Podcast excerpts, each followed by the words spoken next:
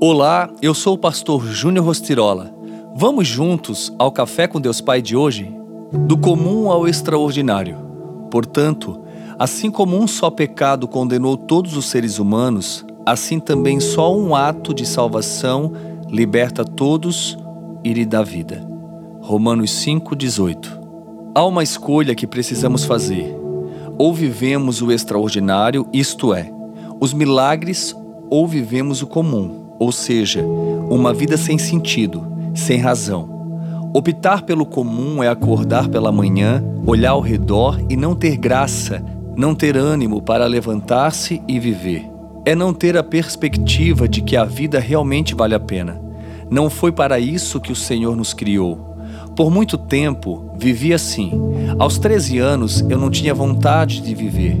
Minha família era totalmente disfuncional cercada de brigas e violência.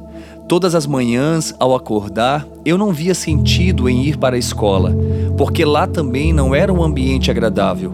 Eu não conseguia me enturmar ou me relacionar.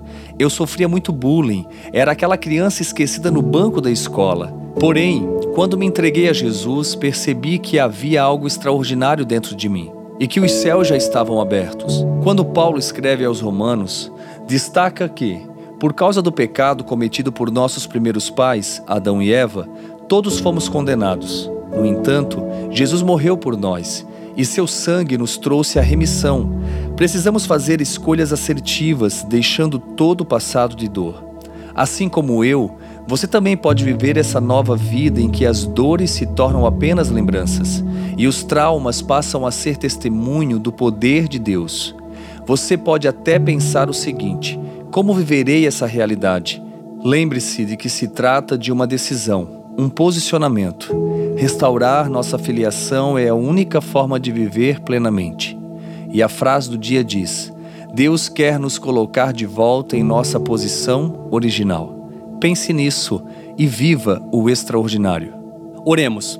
Pai, em nome do teu filho amado Jesus, eu oro em favor dessa vida, para que os seus olhos espirituais se abram e ela possa de fato, Senhor, entender o quanto ela é importante, o quanto ela carrega o seu DNA, ó Pai, com todas as possibilidades de fazer grandes coisas. Que assim seja, é a minha oração. Amém.